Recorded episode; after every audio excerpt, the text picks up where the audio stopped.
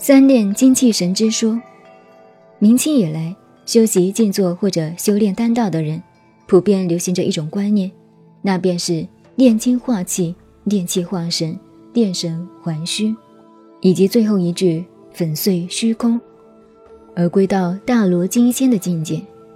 因此，大多认为人体内在的精便是金丹的丹母。凑合持阴保泰与保精养气等理论，使人重视炼金的功夫和方法，便是学仙或者长生不老的基础。尤其如武冲虚、柳华阳师弟一派的丹诀，完全从这个理论出发，作为丹法的基本依据。清末明初，佛家某大师力避。炼丹修道为旁门左道之术，甚至视为邪魔外道的魔子魔孙，不屑一顾。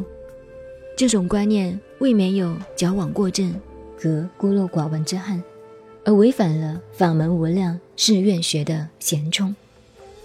老实说，无论学道学佛，能够从保养精气、清心寡欲作为入门的起手功夫，因此而不犯男女性行为的淫欲。对于以持戒为宗的律宗来说，反该是件非常良好的善行。如果也并此而必为邪魔外道，未免有伤佛门广大的包容万象的荣德。况且清代以来的出家佛教徒们，叫漏经即遗经为漏丹；对于常坐不卧、精进修行的人，叫不道丹，岂不是早已承认了？以不漏经为持戒的根基吗？问题只是要了解什么才是真经，乃至人体内在的精虫和卵子，它与炼精化气的精究竟有些什么关系？